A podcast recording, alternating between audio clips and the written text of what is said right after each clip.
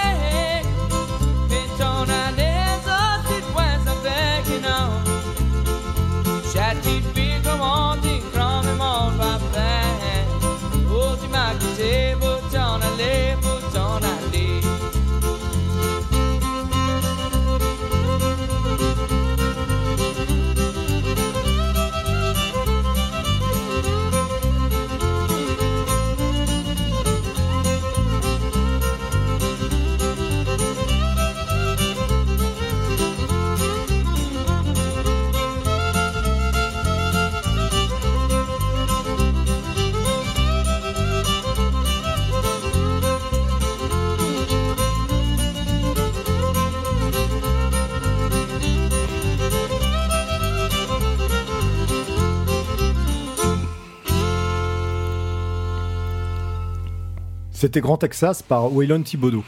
On est rentré vraiment, vraiment dans le vif du sujet immédiatement. Ambiance, ambiance, oui. Ouais, c'était chouette en plus. Ah oui, c'était beau, ouais. C'est beau chanson, oui. Oui, parce que donc on a été un, un petit peu sommaire en disant qu'on allait parler de la Lou- Louisiane. Plus précisément, on va parler de, de la région euh, de la Louisiane qu'on appelle euh, les Bayous et aussi euh, plutôt majoritairement aussi de, de la Louisiane francophone. Pour euh, ce soir, nous avons un invité, comme toujours, un invité euh, donc euh, qui a une bonne connaissance de cette région pour y avoir vécu, séjourné, dirons-nous plutôt.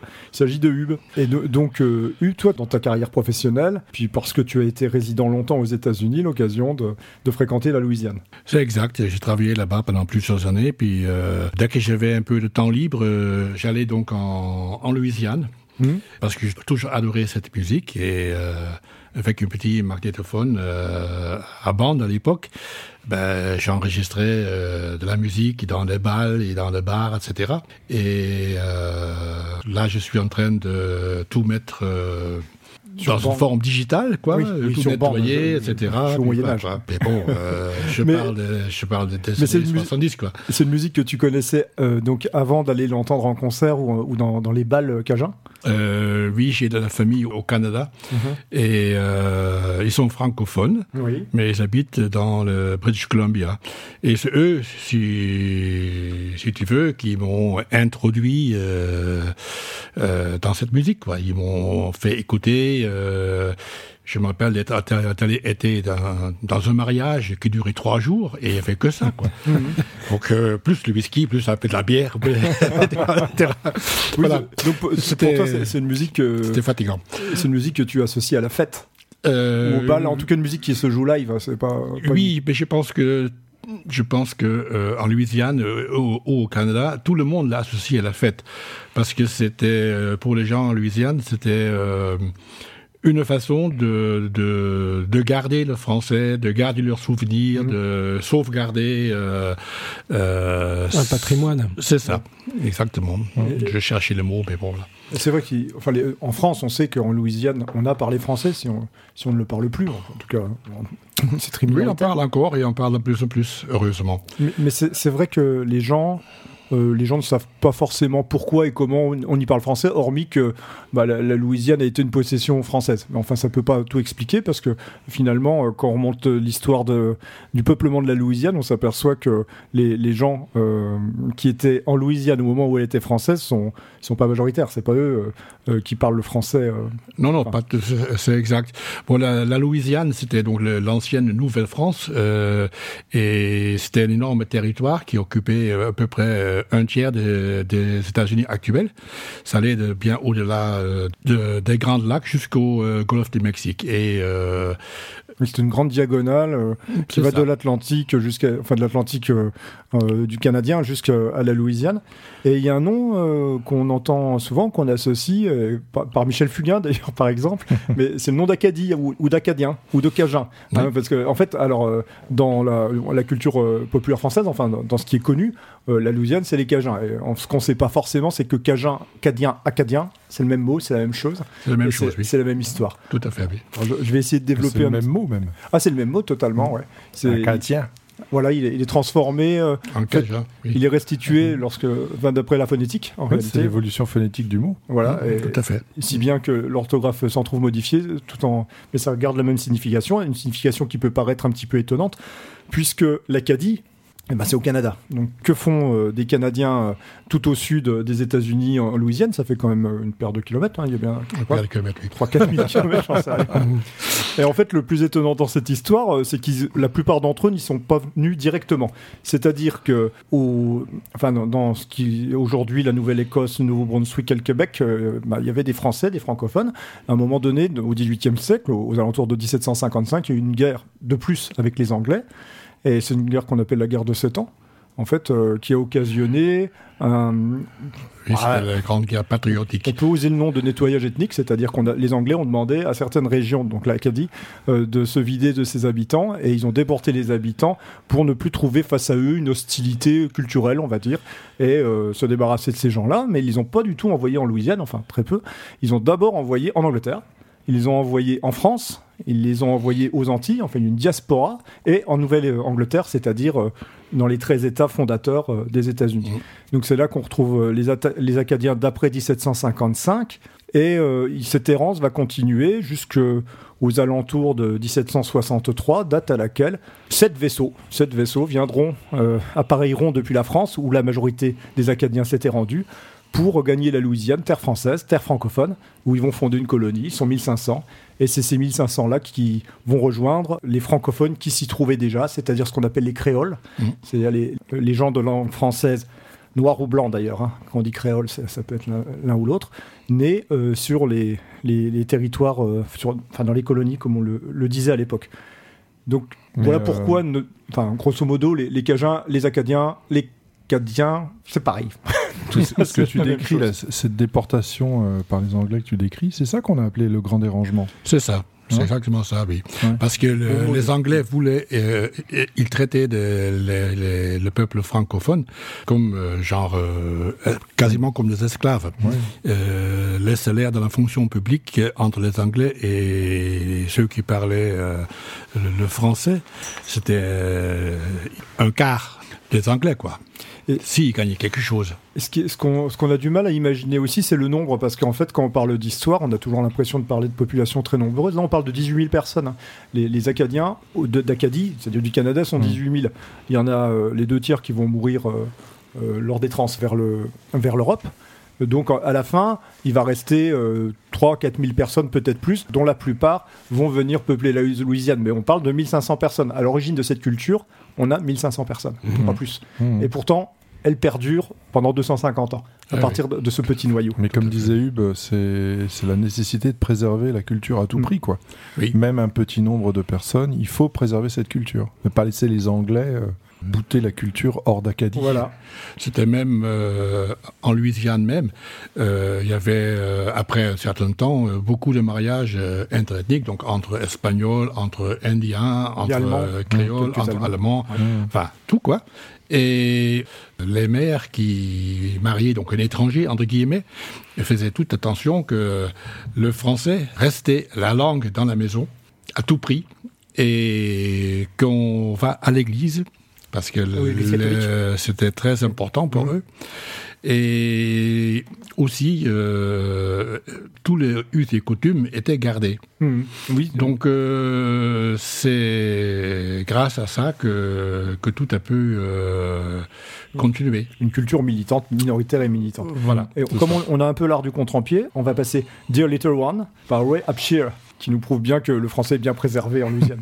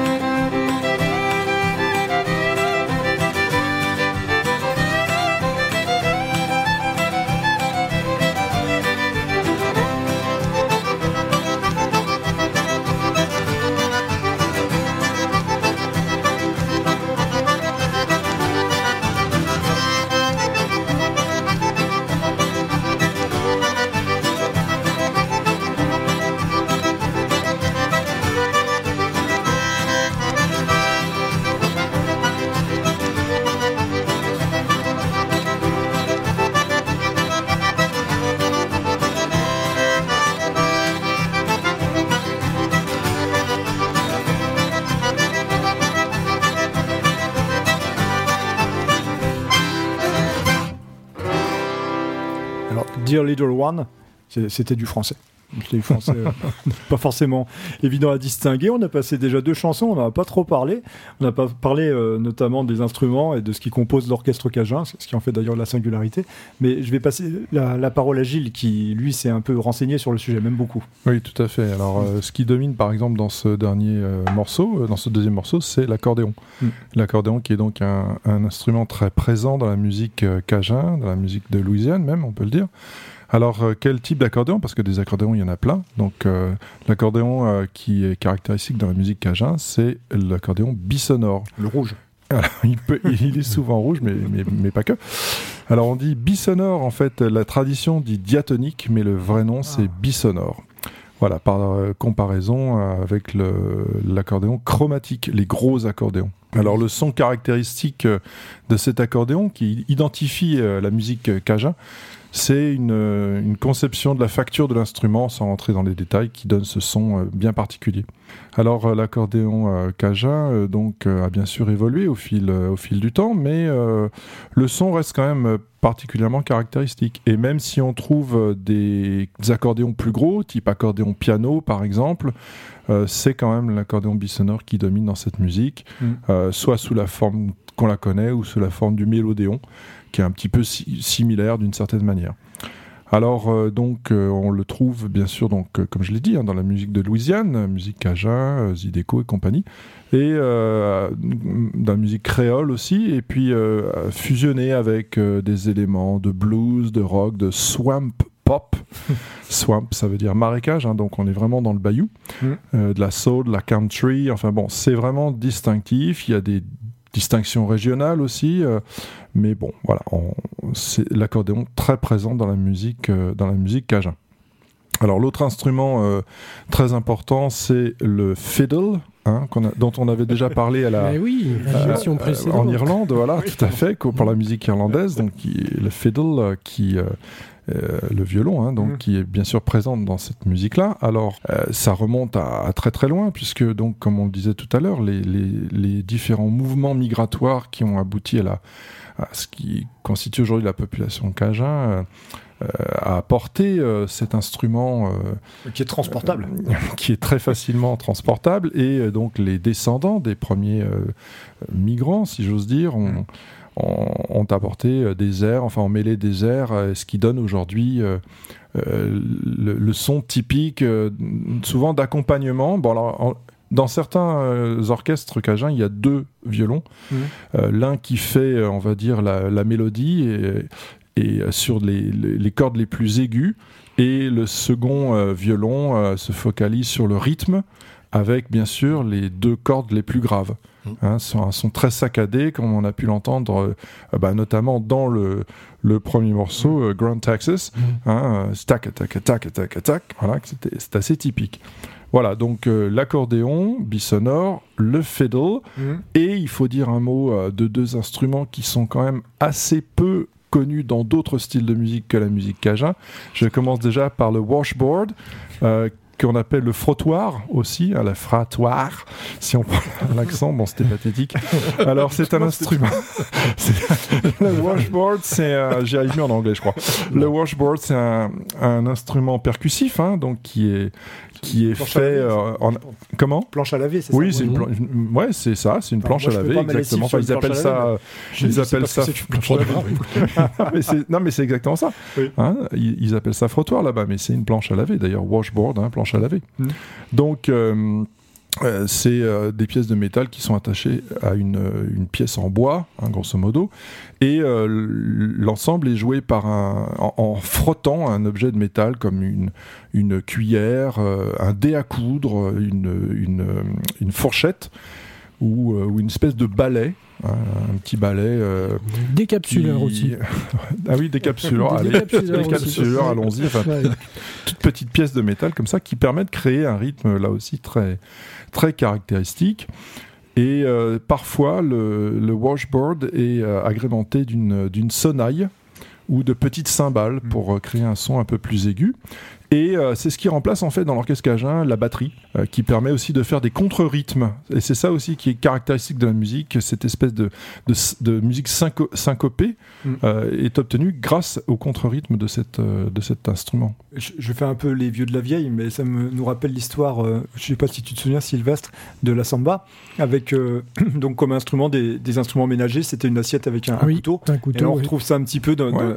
les musiques presque clandestines, en fait, souvent Mhm. des, des populations euh, Oui, c'est c'est- esclaves Ouais. euh, qui prennent euh, ce qu'elles trouvent pour jouer de la Oui. musique, pour faire. euh, voilà. Les instruments sont Ouais. chers. alors- Oui, oui, Ouais. Ouais, donc, ouais, Ouais. on retrouve un peu cet usage. euh, bah, ça contribue détourné. à donner un côté populaire à la musique. Je euh, me rappelle, euh, au Canada, on utilise toujours euh, dans le petit orchestre improvisé juste deux cuillères qui sont dos à dos. Oui. Euh, Les cuillères, ouais. Comme des euh, castanyettes. là, ouais. Oui, en c'est Irlande ça, aussi d'ailleurs. le dire, On oui, avait vu. euh, C'est très simple, ça dispo partout. euh, Ouais, ouais. Ah ouais, ça, ouais, c'est super. Ça aussi, et on le trouve bah, dans la musique là, hein, bien On sûr. t'a- On t'a coupé avec. euh, Non, non, mais pas du tout. euh, je vais, je vais me, me remettre dans le, dans le flow, pas de problème. Et donc, ce washboard euh, se joue en mettant la, la planche contre la poitrine verticalement et du- d'une main, on fait descendre le- la pièce de métal pour faire le, le rythme. Voilà, donc le washboard en plus de l'accordéon et du fiddle. Et je termine avec un petit instrument qui était particulièrement présent dans Grand Texas, c'est le triangle. Alors le triangle, euh, petit fer. euh, comment? Le petit fer. voilà, le petit fer, exactement, euh, comme il est appelé là-bas, donc euh, qui est là aussi caractéristique de, de la musique cajun. Donc c'était un petit instrument là aussi percussif, donc qui a la forme d'un triangle de métal. Et on, le- et on le fait résonner avec un, un petit bout de métal aussi, une petite tige en métal. Ça aussi, ça aide à, à produire le rythme. Alors c'est joué en boucle, ça fait ting ting ting ting ting, enfin ting ting ting ting ting ting ting ting ting. Mais c'est pas si évident que ça à jouer, Non, parce qu'il faut avoir un très bon sens du rythme Mm. et euh, faire résonner euh, d'abord la base du triangle, puis après les trois côtés. Voilà, donc. Oui, on euh, sous-estime, hein, c'est pas l'instrument le plus reconnu, loin s'en faut. Mais il existe des. En préparant l'émission, on a, on a trouvé des disques de, de triangle solo. Ça, ouais, ça existe. bah, Enfin, personnellement, j'en ferai pas mon quotidien, mais euh, ces musiciens montrent qu'on peut exploiter un instrument rudimentaire Mm. de façon euh, assez complexe. Et juste un petit mot euh, pour finir, si, si je puis, car la musique est- effectivement est importante, mais on peut aussi dire un tout petit mot de la danse cajun. Ah oui, oui, oui. et principalement de deux danses qui se font avec la musique cajun. C'est ce qu'on appelle le two-step, qui est une danse simple qui, au fait, on, on se déplace au rythme de la musique et euh, c'est assez euh, fun, euh, amusant à danser. Et, Danse de couple? alors deux couples, ou la plupart du temps. Enfin, tu peux le danser en couple, tu Mhm. peux aussi le danser tout seul, à vrai dire. à fait, oui. voilà. Et euh, en général, euh, c'est euh, comme ça qu'on est introduit à la, à la musique zydeco, la musique cajun, euh, par le, par le step. Et puis l'autre grande danse euh, cajun, c'est la valse. Une valse bien particulière, euh, beaucoup plus lente que les valses euh, habituelles et euh, souvent assez romantique à danser. Bon, bah, dans les balles folk, moi, il m'est arrivé de danser des valses cajun et- Ah oui? ou, ou de jouer des two-step aussi au violon. C'est moi, j'aime bien le cajun, j'avoue. J'ai un, j'ai un faible aussi, euh, comme Hub, pour la musique cajun, pour ces raisons-là. Et- et Je pense que c'est Pour le côté rythmique, déjà, c'est une danse très, très, enfin, c'est une musique très, très rythmique, très syncopé. oui. très syncopée, Ouais. très agréable à jouer euh, au violon à- ou à l'accordéon d'ailleurs. Et c'est bien parce que tu, tu nous permets de passer donc de l'orchestre au Mhm. répertoire, puisque Bah c'est Hub, avec Hub qu'on va attaquer le répertoire, puisque comme euh, il est de coutume dans cette émission, la conférence des oiseaux, notre invité a une carte blanche et euh, une carte blanche euh, assez, assez historique pour Hub dans sa participation, puisque tu as choisi un titre très ancien et que je te laisse annoncer parce qu'il porte divers titres et que c'est pas si évident pour nous autres. Oui, bon, bah, on va essayer. Donc, il- la chanson en question euh, s'appelle euh, Il a volé mon tracas. C'est une chanson qui existait depuis euh, déjà relativement longtemps, mais qu'une dame qui s'appelle Cléoma Brio a réécrit et la musique d'origine et un nouveau texte. C'est sorti euh, en disque en 1934. Il y a deux personnes qui le jouent, c'est elle, Cléoma Brio, et son mari, Joe Falcon. Euh, Cléoma Brio jouait euh, une guitare hawaïenne, donc euh, ce qui c'est une guitare euh, qui est partiellement euh, métallique et qui a évolué à ce qu'on appelle maintenant le style guitare. Puis euh, Joe Falcon avait son accordion euh, diatonique. Voilà. Donc euh, je propose qu'on l'écoute, puis après je vais revenir un petit peu là-dessus pour donner euh, un petit plus de détails sur la, la vie, etc. de, de cette madame qui était euh, vraiment une des seules, sinon la seule femme qui jouait en public cette musique. Voilà. Maestro.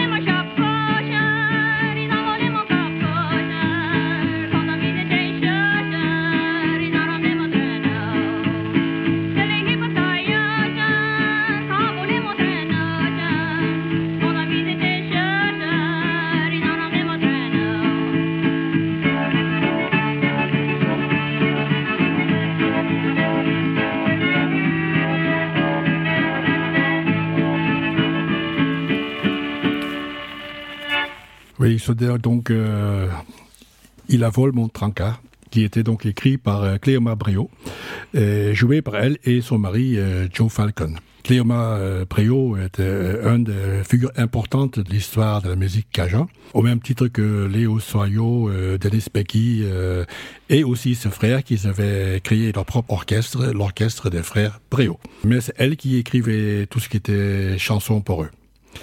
Et Cléoma, comme je disais tout à l'heure, donc la première euh, et la seule femme à l'époque de, de jouer en public euh, guitare. C'était pas Pas courant, hein. c'était pas courant, mais c'était surtout scandaleux parce que les autres femmes ne faisaient pas ça. Ils restent à la maison, euh, voilà, euh, ils buvent pas d'alcool ou seulement chez eux, quoi, voilà. Et eux, ils ont donc enregistré euh, la toute première chanson euh, Cajun en 1928 qui a fait euh, d'énormes succès et qui était à peu près de blockbuster de l'époque. C'était le début de la, de la radio, c'était le, le début de la, des, des gramophones, etc. Donc, elle écrivait donc en français cajun. Elle a fait deux, trois chansons aussi en anglais, mais la plupart étaient donc en français cajun. C'était sa langue maternelle et qui était donc aussi parlée partout euh, en Louisiane. Ils ont donc enregistré donc ce chanson en 28, tout bêtement parce qu'il y avait quelqu'un qui est un politicien de la Nouvelle-Orléans qui était intéressé dans les disques. Il disait ça c'est l'avenir, de faire presser des disques et de le vendre pour faire connaître de la musique, la langue française, mais aussi de faire de la- de l'argent, bien entendu.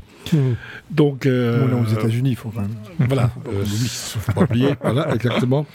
Donc, euh, il a pris contact avec la Columbia et ils se sont déplacés jusqu'à la, la Nouvelle-Orléans, où là, euh, les cadres euh, et les ingénieurs regardaient les, les deux personnes, donc, ils disaient, ben attends, euh, on va rien pouvoir faire avec ça, c'est pas de la musique, ça. Donc, le politicien en question, euh, il s'appelait Bureau, il a dit, ok, j'ai signé pour que vous me fassiez 250 disques, je sais que ça va fonctionner, ça va marcher. Je vais faire tout de suite un autre chèque pour 500 de plus. Ah oui. Donc là, ils ont bien voulu faire donc un essai. Ils ont enregistré, puis ils n'en revenaient pas qu'on puisse faire autant de musique avec juste deux instruments, un accordéon. Ah oui, c'est c'est le, le préjugé qu'ils avaient, c'était euh, par rapport à l'orchestre. Exactement, Le parce qu'ils enregistraient des, des, des plus que des grands orchestres, ouais. des, des big bands, etc. Quoi, voilà. Donc c'était tellement un grand succès qu'ils ont tout de suite enregistré deux chansons qui ont donc tout de suite trouvé aussi euh, Un public. un public, oui. Et c'était le début du côté commercial de la musique, euh, de la musique cajun. Oui, c'est vrai que les États-Unis étaient en avance par rapport à l'Europe et par rapport au reste du monde sur le marché du disque, forcément. Mais de la radio aussi, d'ailleurs, hein, sur euh, la diffusion de la musique en général. Et il y avait plein de petits marchés locaux aux États-Unis, par État, où on pouvait vendre beaucoup de disques à un endroit précis et pas du tout ailleurs, mais ce qui faisait faire quand même des carrières. C'est exact, Ouais. euh, c'est exact. Euh, bon, plus tard, ça, ça a changé parce que le, euh, le rouleau compresseur euh, anglo-saxon euh, a beaucoup cassé. Mhm. Ça a beaucoup uniformisé euh, la pensée des gens, euh, la musique, la, la parole, euh, tout quoi. Pardon, toi tu as choisi cette carte blanche par intérêt historique, euh, j'allais dire, pour nous expliquer aussi d'où- d'où ça, d'où ça vient. Mais qu'est-ce que ça t'évoque à toi quand tu entends euh, Cléa Bréau? Quelle émotion ça suscite chez toi? Avec euh, Cléoma Brio, c'est la même chose qu'avec beaucoup d'autres euh, artistes euh, cajuns. Ça me fait plaisir. ça me fait plaisir. Le matin, euh, Tu te lèves je me rappelle, c'est à peu près ça. Je me rappelle à l'époque, j'étais, je dormais dans la voiture, j'allais dans le dans le petit concert, etc. J'enregistrais. Et le matin, je, je, je le répétais jusqu'à ce que le pile soit vide. Et ah, ça faisait comme un petit shot. là, C'était vraiment, c'était ouais. vraiment très très très bon. shot de voilà. Puis c'est aussi euh, j'ai de la famille au Canada qui euh, sont francophones, mais qui habitent euh, le côté anglais, en British Columbia. Mais je me rappelle avoir été là-bas dans un mariage et ça durait trois, trois jours. euh, Il n'y avait que ça. Et cette, cette musique, c'est la colle qui tient Mhm. tout le monde ensemble. Que ce Ah soit oui, des, c'est- des- Ah, des des, des gens en Louisiane. C'est ça qui est important. Oui. Hein, Et c'est ça aussi qui a fait que euh, le français résiste, a résisté aussi longtemps Mm. et est maintenant en plus en train de revenir. euh, En force, oui. Voilà, il y a, il y a un mouvement scène, euh, oui. de, sur- de survivance. Eh ben, on, on va continuer de- dans, le, dans le français. Euh, dans le français, en tout cas, euh, même si on, on pourrait l'estimer corrompu au sens linguistique du terme, hein, je sais pas, on dit corrompu. Avec, euh, tu, tu peux nous annoncer? Toi, tu le parles le mieux que les autres, le Cajun, quand même. Zarico, Azarico pas salé. Zarico Passalé, Oui. Clifton Chénier. We're gonna play y'all the music what's happening down home right now. They call the this is a little song they call Zydeco e Pasale. Uh, this is no salt in your snap bean.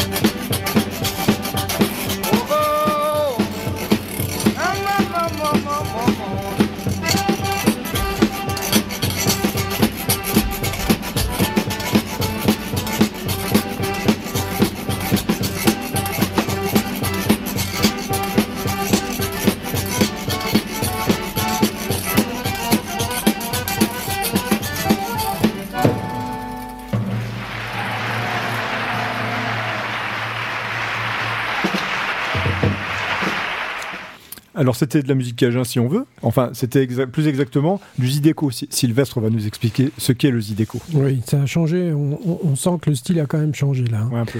Le zydeco ou zariko, c'est un genre musical qui est apparu dans les années 30 en Louisiane, qui est proche parent effectivement de la musique cajun.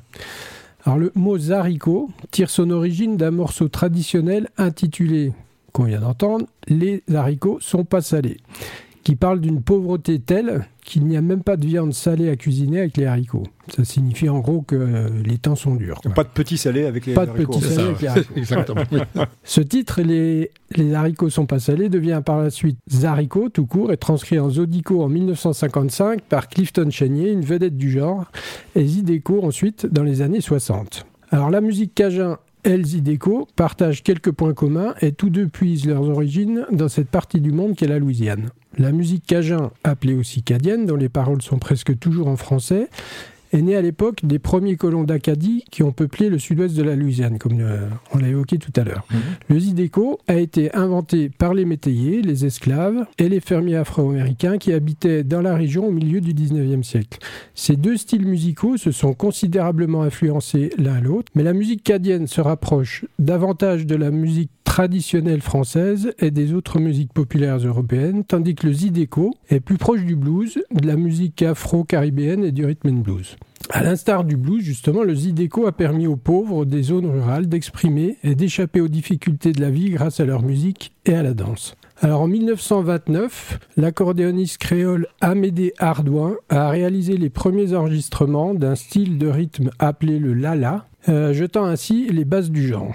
Dans les années 50, le zydeco a trouvé ses premières stars en la personne de Bouzou Chavis, avec son premier succès Paper in My Shoe, et de Clifton Chenier, qui est d'ailleurs l'inventeur du frottoir, hein, dont tu as parlé tout à l'heure, euh, Gilles, et qui a également enregistré plusieurs succès, ce qui lui a valu le titre de roi du Zydeco et un prix Grammy en 1983. Alors, si la musique Zydeco peut être entendue dans le monde entier, elle n'est nulle part plus populaire qu'en Louisiane. Ici, les gens perpétuent la tradition en se rendant à la campagne pour écouter de la musique, danser, manger, boire. Les soirs des week-ends, vous retrouverez du Zydeco dans presque toutes les villes du sud-ouest de la Louisiane, ainsi que dans les grandes villes comme Bâton Rouge, la Nouvelle-Orléans, etc., etc.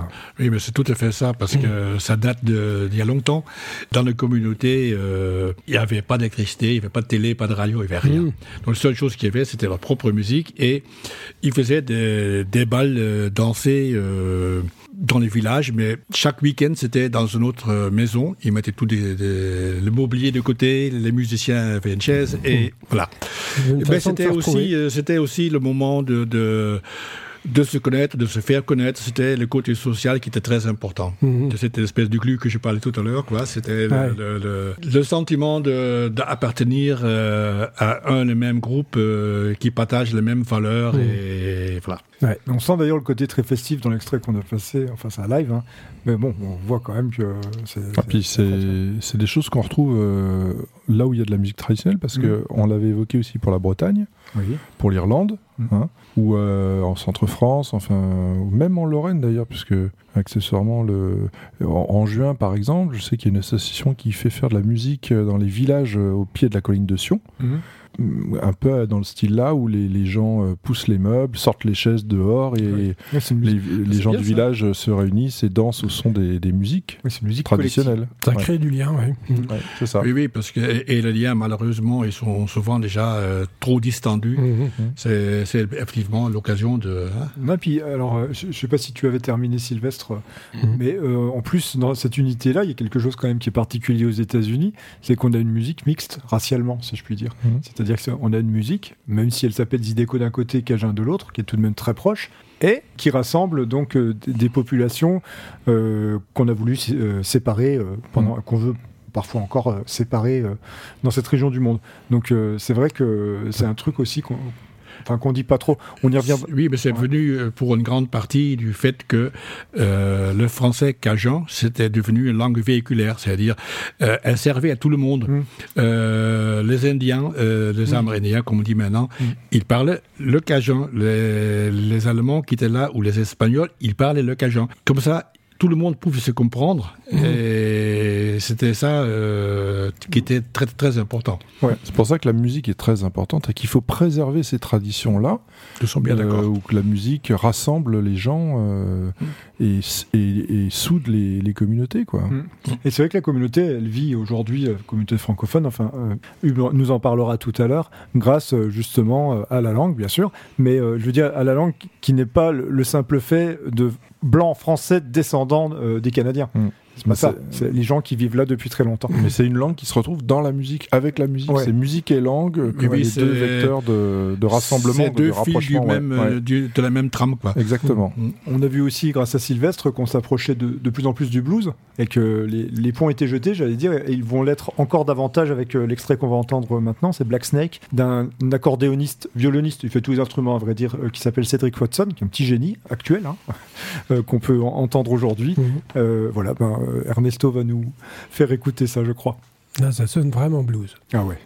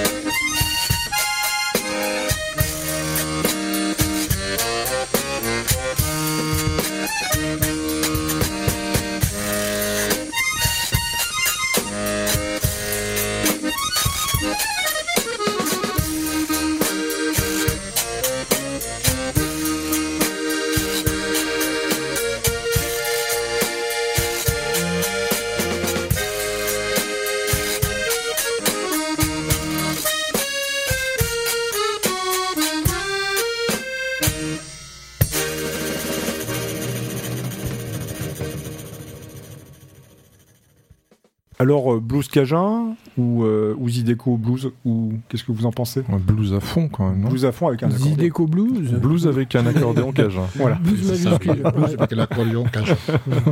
Mais enfin, voilà, le, le glissement, euh, il est fait là, hein, Ouais. cette fois. Mm. Alors, c'est pas un glissement forcément historique, parce que c'est pas toute la musique cajun qui est devenue du blues, hein, c'est pas ça, hein, c'est quand même pas ce qu'on peut dire. Mais on voit quand même qu'il y a une proximité, et euh, on va voir au, au travers euh, d'un medley. Oui, c'est notre premier medley qu'Ernesto nous a concocté, qui a vraiment des, des passerelles, et plus que des passerelles, des, des parentés entre, euh, entre musique cajun et blues. Alors, euh, bon, euh, si j'avance l'explication simplement sur, euh, sur le morceau qu'on va entendre, qui est très très connu, surtout quand même des, des amateurs de blues, qui s'appelle Trouble in Mind, Mhm. qui est un- une vieille chanson écrite, déposée, je dirais plutôt, en 1924 à Chicago par un certain Richard M. Johnson.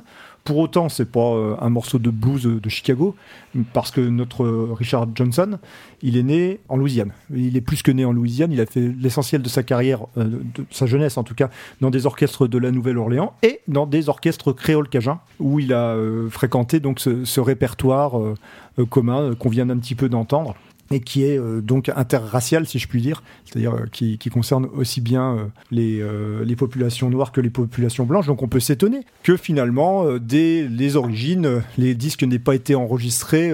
Enfin, plutôt, n'aient pas été vendus sous l'étiquette de musique euh, euh, mixte, ou je ne sais pas quel mot on peut choisir, en tout cas noir et blanche, puisque les orchestres étaient souvent euh, noirs et, et blancs. Eh bien, en fait, la raison est assez simple, c'est que ça s'appelle la ségrégation, hein. c'est-à-dire que euh, l'industrie musicale, entre, à partir des années 20 et surtout jusque dans les années 40 dans le sud des États-Unis, euh, vendait sous l'étiquette Hillbilly Music pour euh, le marché blanc et pour euh, le public noir, on appelait ça les séries raciales. Racial euh. C'est tout à fait ça, oui. Et, et c'est la raison pour laquelle on peut retrouver, et voilà, c'est ce qu'on va entendre à travers le medley de- d'Ernesto, un même titre, une même chanson, sous deux titres différents plutôt, avec des interprètes différents, euh, trois. Trois, Euh, oui. Trois interprètes différents pour une seule chanson euh, qui sort pas sous le même titre et qui est pas à proprement parler une reprise, mais plutôt un thème exploité de façon différente, mais avec une structure identique et avec euh, des variations légères et des mélodies, euh, des progressions harmoniques qui- qui sont les mêmes Et des époques différentes. et des époques différentes aussi. On, on va l'écouter. Vous allez voir, en plus, c'est agréable. hein. Là, c'est un peu compliqué, tout ce qu'on a dit, mais, mais c'est très agréable.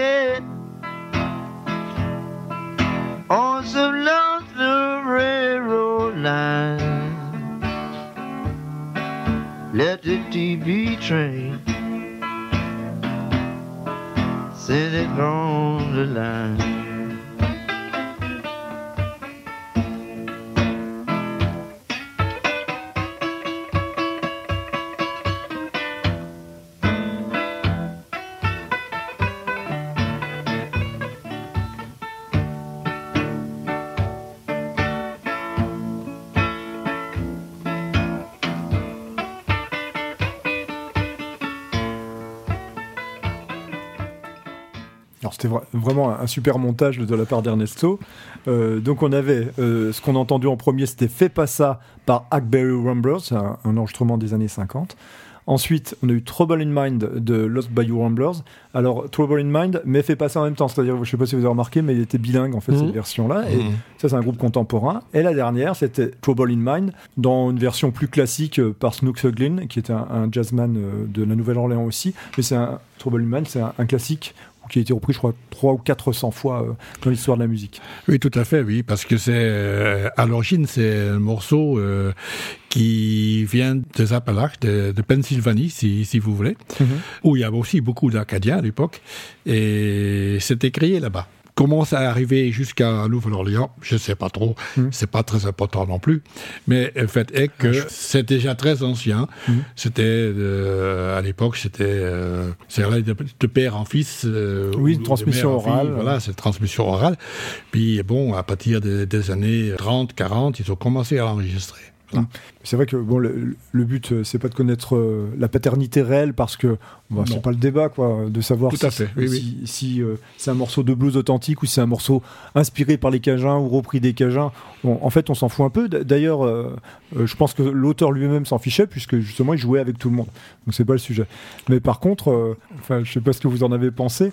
Mais euh, c'est agré- bon, d'abord c'est très agréable Mhm. et puis la filiation elle, elle- elle est vraiment évidente quand on entend euh, le medley. On peut dire que ça s'écoute sans fin en fait. Ouais. Oui, oui, tout Ouais. à fait, oui. On pourrait mettre les 400 à la, à la, li- à la Euh, ligne. Peut-être pas, Non, c'était une plaisanterie. j'espère bien. Donc ouais, c'est- euh, ce, qui, ce qui peut paraître un peu étonnant, c'est qu'on comprend mieux quand c'est en anglais. Mhm. Après, les paroles ne foutent pas la patate hein, non plus. non, c'est vrai, non. oui. Mais par contre, Hu- Hub va nous expliquer, non pas pourquoi on comprend mieux l'anglais que le français de Louisiane, mais euh, comment et, et pourquoi il, arrive euh, à survivre aussi bien. Oui, donc euh, j'ai euh, regardé ça un petit peu de plus près. Et on parle donc du, du français cadien, qui est donc euh, parlé par la, la population francophone de l'Acadie, les Cajuns donc, hein, qui sont donc qui habitent la région sud-ouest de la Louisiane. Ils sont donc euh, des descendants des exilés ca- acadiens, venant de Nouvelle-Brunswick par exemple, Nouvelle-Écosse aussi, qui ont été euh, d'une certaine façon déplacés par les Britanniques. Le- C'est déjà du français du XVIIIe siècle. Alors, on parle de- C'est ça. d'une langue française telle qu'elle était parlée au XVIIIe siècle au Canada et en, en France. euh, C'était le français colonial, comme Ouais, on l'appelait. oui. Voilà. Donc, et ils ont su conserver leur langue grâce à leur isolement géographique, au mode de vie rural, aux fortes traditions familiales et religieuses. Cadien, c'est un terme historiquement péjoratif, désigne également les Louisianais. Donc le mode de vie essentiellement agraire. Euh, les Cadiens ont adapté la langue, la culture et l'identité cajun à partir euh, du fin du 18e, en contact avec d'autres groupes ethniques, des émigrés européens, des Indiens, les, les créoles de couleur, euh, les Allemands, les Espagnols.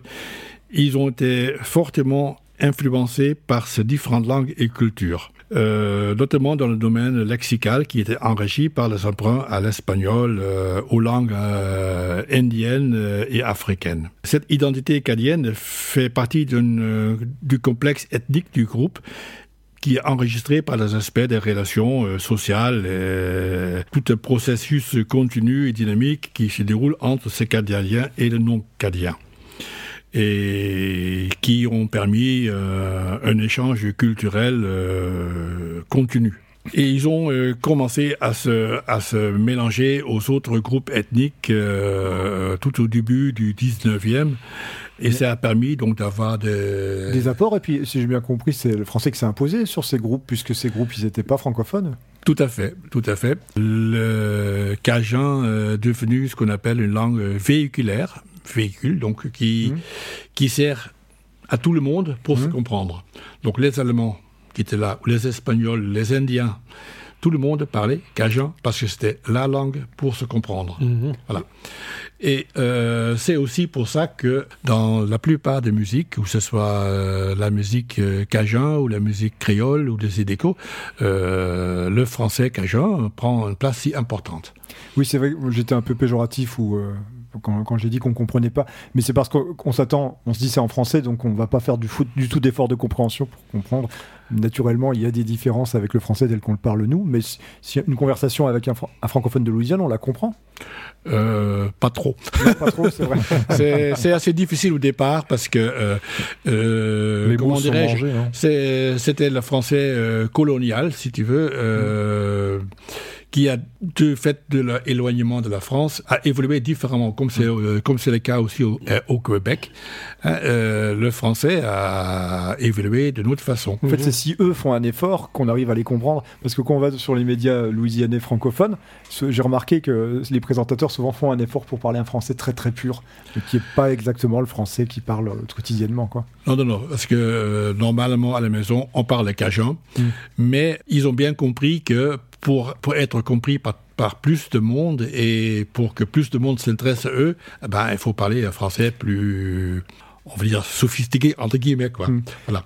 Et, et c'est quoi qui a menacé la survie de cette langue, puisque hormis euh, bah, la, la domination de l'anglais quand même, puisque c'est la langue des États-Unis, j'imagine. Ben, les décisions politiques, les médias, quoi, comment euh, la langue, ben, le, le français euh, cadien est principalement une langue orale. Mm. Il y a très peu d'écrits. Ah oui, donc déjà c'était déjà un handicap. Pas de, journaux, pas de journaux en français, pas C'est pour ça qu'elle évolue vite aussi. C'est Il y a pas de ça, oui, oui, oui. Ouais, rien que pour la fixer, quoi, en fait. Et puis, euh, bon, il y a, elle a une structure euh, lexique qui est, qui est différente, qui la rend euh, difficilement compréhensible pour euh, les gens de maintenant. Et je pense que la, la, la raison la, la plus importante pour laquelle elle a failli disparaître, c'est le rôle compresseur anglo-saxon. Le euh, culturel, la radio, les... voilà. Les anglo-saxons, c'était des gens avec une base commerciale, euh, c'était pour le pognon, pour le fric. Euh, les Cajuns, ils étaient souvent analphabètes, ils travaillaient dans l'agriculture, dans la- en forêt, ils faisaient beaucoup de pêche, et c'était pas du tout le même... euh, ils s'intéressaient pas trop euh, à l'argent. Le, le plaisir dans la vie, pour eux, c'était pas posséder quelque chose, mais c'était quelque chose de plus, de plus élevé, quoi. Oui, si plus on- spirituel. Voilà, Oui. tout à fait. Et, et autrement, au niveau de l'enseignement, on a dans les écoles de Louisiane, on apprenait le français, on apprenait l'anglais. On apprenait, euh, mais avant, euh, il n'y avait pas d'école. C'est-à-dire, euh, les premières écoles euh, dans ce coin-là, elles sont apparues dans les années 30 seulement. Donc, euh, l'enseignement que te donnais, euh, c'était de, de mère à fille, de père, enfin, de- des parents aux Ouais, enfants, C'était l'école pour l'anglais, quoi. Euh, pour tout ce qui est tout ce qui est enseignement, que ce soit euh, la langue ou ce soit euh, bah, La musique. par exemple. Et les écoles, euh, quand ils sont arrivés, c'était dans les années 30, et relativement vite, euh, le gouvernement fédéral a dit nous sommes aux États-Unis, vous allez apprendre l'anglais, point barre. Ah oui. Et donc, euh, on a fait en France, on a fait la même chose euh, avec le, breton, on l'a mis de côté, etc. Je pense euh, que c'est pas une bonne idée parce que justement ces langues-là donnent une richesse au peuple et profondeur euh, et stimulent les gens. Donc là-bas, ils ont compris ça aussi maintenant. Donc il y a à nouveau des classes francophones dans les écoles. Il y a même des, des lycées qui sont complètement francophones de A à Z. Donc toutes les matières et etc. euh, sont enseignées euh, en français. D'ailleurs, le- ce renouveau de, de la langue française, on, on va l'entendre à travers un groupe plus contemporain, un groupe cajun, un groupe qui a, qui a choisi d'ailleurs euh, également Hub. Euh, ça s'appelle, alors cette fois je me lance, hein, Les Veuves de la Coulée, C'est ça. Les Les veuves veuves de la coulée. oui. par Christy Guillory et Bill Grass. Et ça c'est actuel.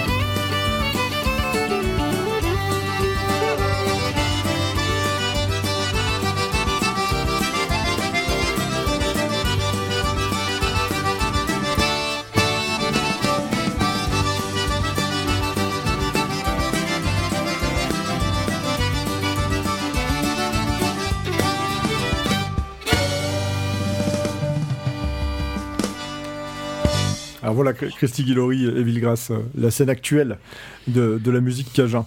On a, on a parlé cajun, on a parlé bayou. Bayou, hein, c'est les marais, on- Mhm. on précise de nouveau.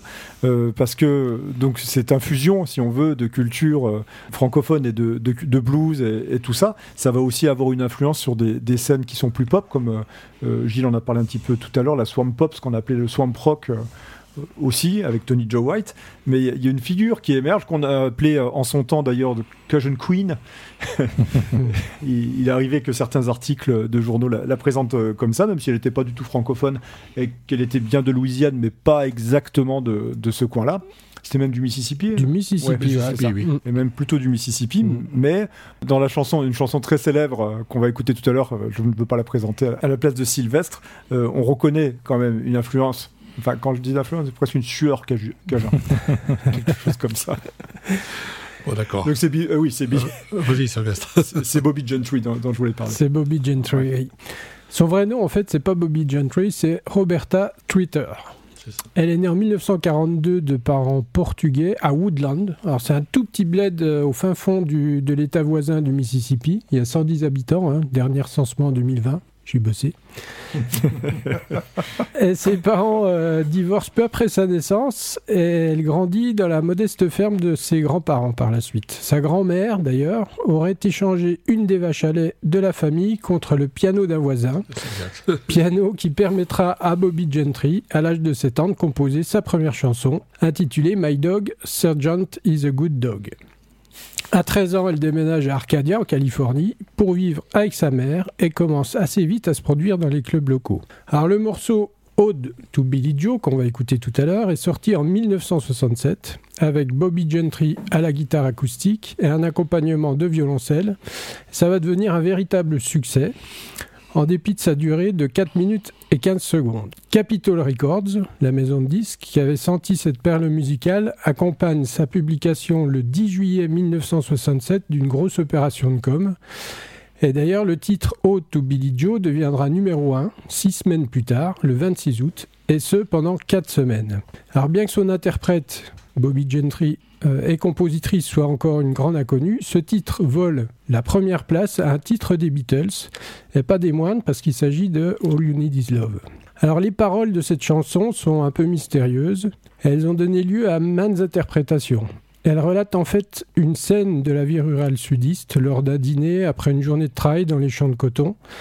La mère évoque brièvement la nouvelle du jour, le suicide depuis un pont, le Tallahatchie Bridge, d'un certain Billy Joe McAllister, adolescent et ami de la narratrice, elle-même fille de cette famille. Vous avez suivi? Oui, Oui, totalement. oui, C'est c'est- c'est limpide. Voilà. Fait. Comme père. Le père, en fait, dans l'histoire, il semble pas vraiment touché par ce fait divers, contrairement à sa fille, bien entendu. Il faut dire que la veille, le pasteur a vu une adolescente qui lui ressemblait jeter quelque chose en compagnie du futur défunt depuis ce fameux pont. Alors, est-ce une bague, un bouquet de fleurs, un avis de mobilisation? Bobby Gentry ne le dira jamais. Le mystère reste total et c'est tant mieux, c'est l'essence même d'une belle chanson. Le single sera vendu à plus de 3 millions d'exemplaires dans le monde. Et euh, quelques temps après sa sortie, en 1967 ou 1968, il y a Joe, Joe Dassin en France qui Mhm. l'a reprise, Oui. Ouais. avec un parallèle justement avec cette chanson. Donc il, il est assez, euh, Fidèle, ouais. assez fidèle, sauf qu'il va modifier certaines choses euh, dans la chanson. Donc on parle du 3 juin pour Bobby Gentry, c'est le 4 juin dans son cas. Bon, il a pas une grosse petit peu, différence. là, oui. Oui, avec Georges Jodassin, c'est la fille qui se suicide. Voilà, c'est ça. Ouais. Alors Billy. Joe McAllister, l'adolescent euh, garçon qui se suicide, devient, en Mar- devient Marie-Jeanne Guillaume dans la chanson de Joe Dassin. Ouais, ouais, ouais. C'est pas les champs de coton, c'est les... il travaille dans la vigne, Mm. forcément. Oui. Euh, c'est pas le Tallahatchie Bridge, mais c'est le pont de la Garonne. Et on n'est pas à Choctaw Ridge, mais à Bourg-les-Essonnes, Ouais, dans la musique de Joe Dassin. Billy Joe Dassin. Ouais. C'est Billy Joe Dassin. Voilà. Et c'est vrai qu'en enfin, en France, c'est quand même beaucoup plus connu par Joe Dassin, je pense, que par Bobby Gentry.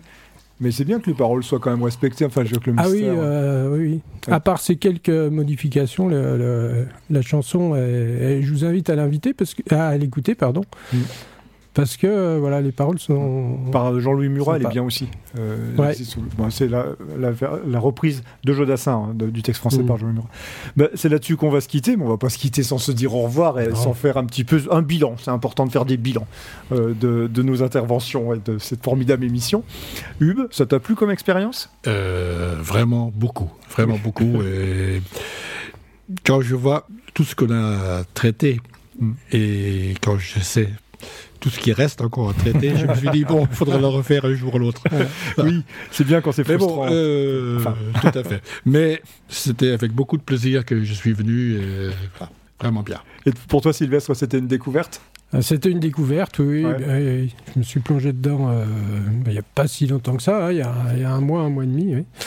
Et d'ailleurs, je voulais dire, si vous voulez poursuivre en vidéo un petit peu euh, le- cette ambiance du bayou euh, qu'on a évoqué euh, durant cette soirée, vous pouvez, si vous voulez, suivre la série Trémé. Ça se passe à la Nouvelle-Orléans euh, Ouais. après l'ouragan euh, Katrina, je crois. Catherine. Et c'est la reconstruction de cette ville à travers des- les- le carnaval.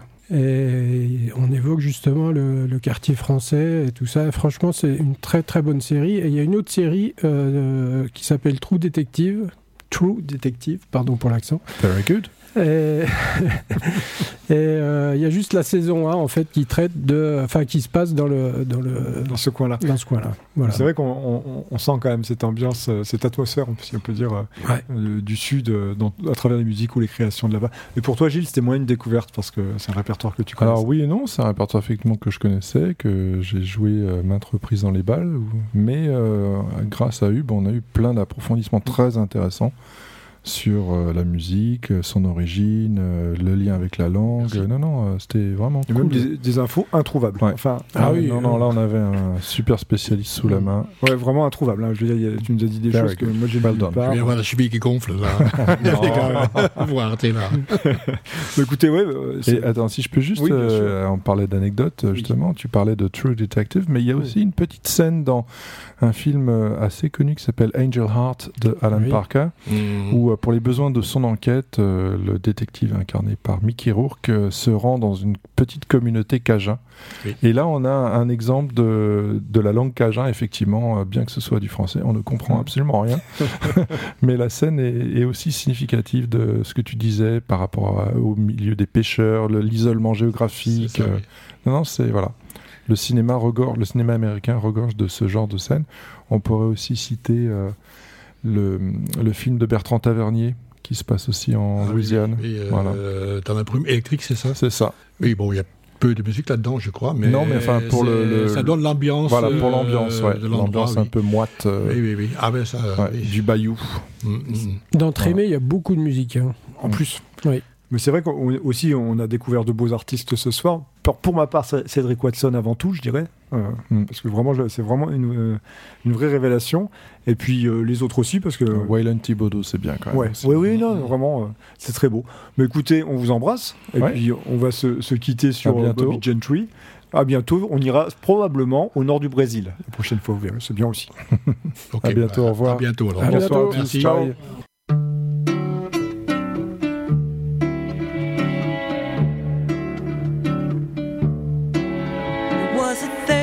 June, another sleepy, dusty Delta day. I was out chopping cotton and my brother was baling hay. And at dinner time we stopped and walked back to the house to eat. And mama hollered at the back door, y'all remember to wipe your feet. And she said, I got some news this morning from Choctaw Ridge. Today, Billy Joe McAllister jumped off the Tallahatchie Bridge.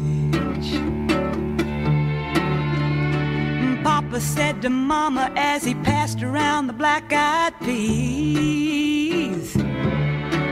Well, Billy Joe never had a lick of sense. Pass the biscuits, please. The lower 40 I got to plow.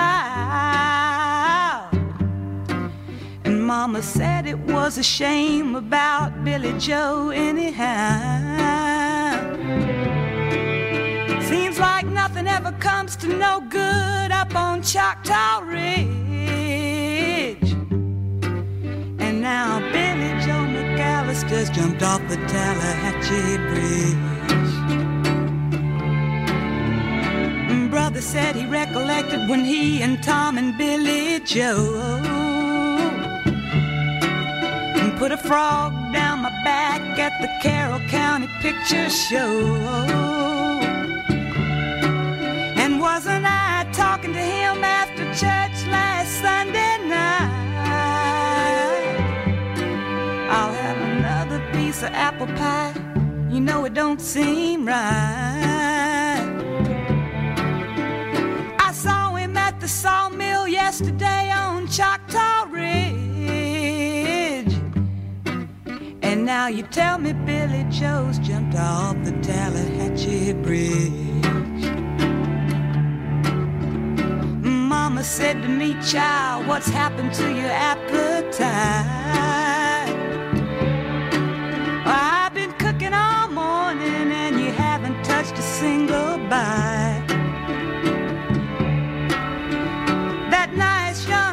Preacher, Brother Taylor, dropped by today. Said he'd be pleased to have dinner on Sunday. Oh, by the way, he said he saw a girl that looked a lot like you up on Choctaw Ridge. And she and Billy Joe was throwing something off the Tallahatchie Bridge. A year has come and gone since we heard the news about Billy Joe. Brother married Becky Thompson, they bought a store in Tupelo. There was a virus going round, Papa caught it and he died last spring. And now Mama doesn't seem to want to do much of anything. Spend a lot of time picking flowers up on Choctaw Ridge and drop them into the muddy water off the Tallahatchie Bridge.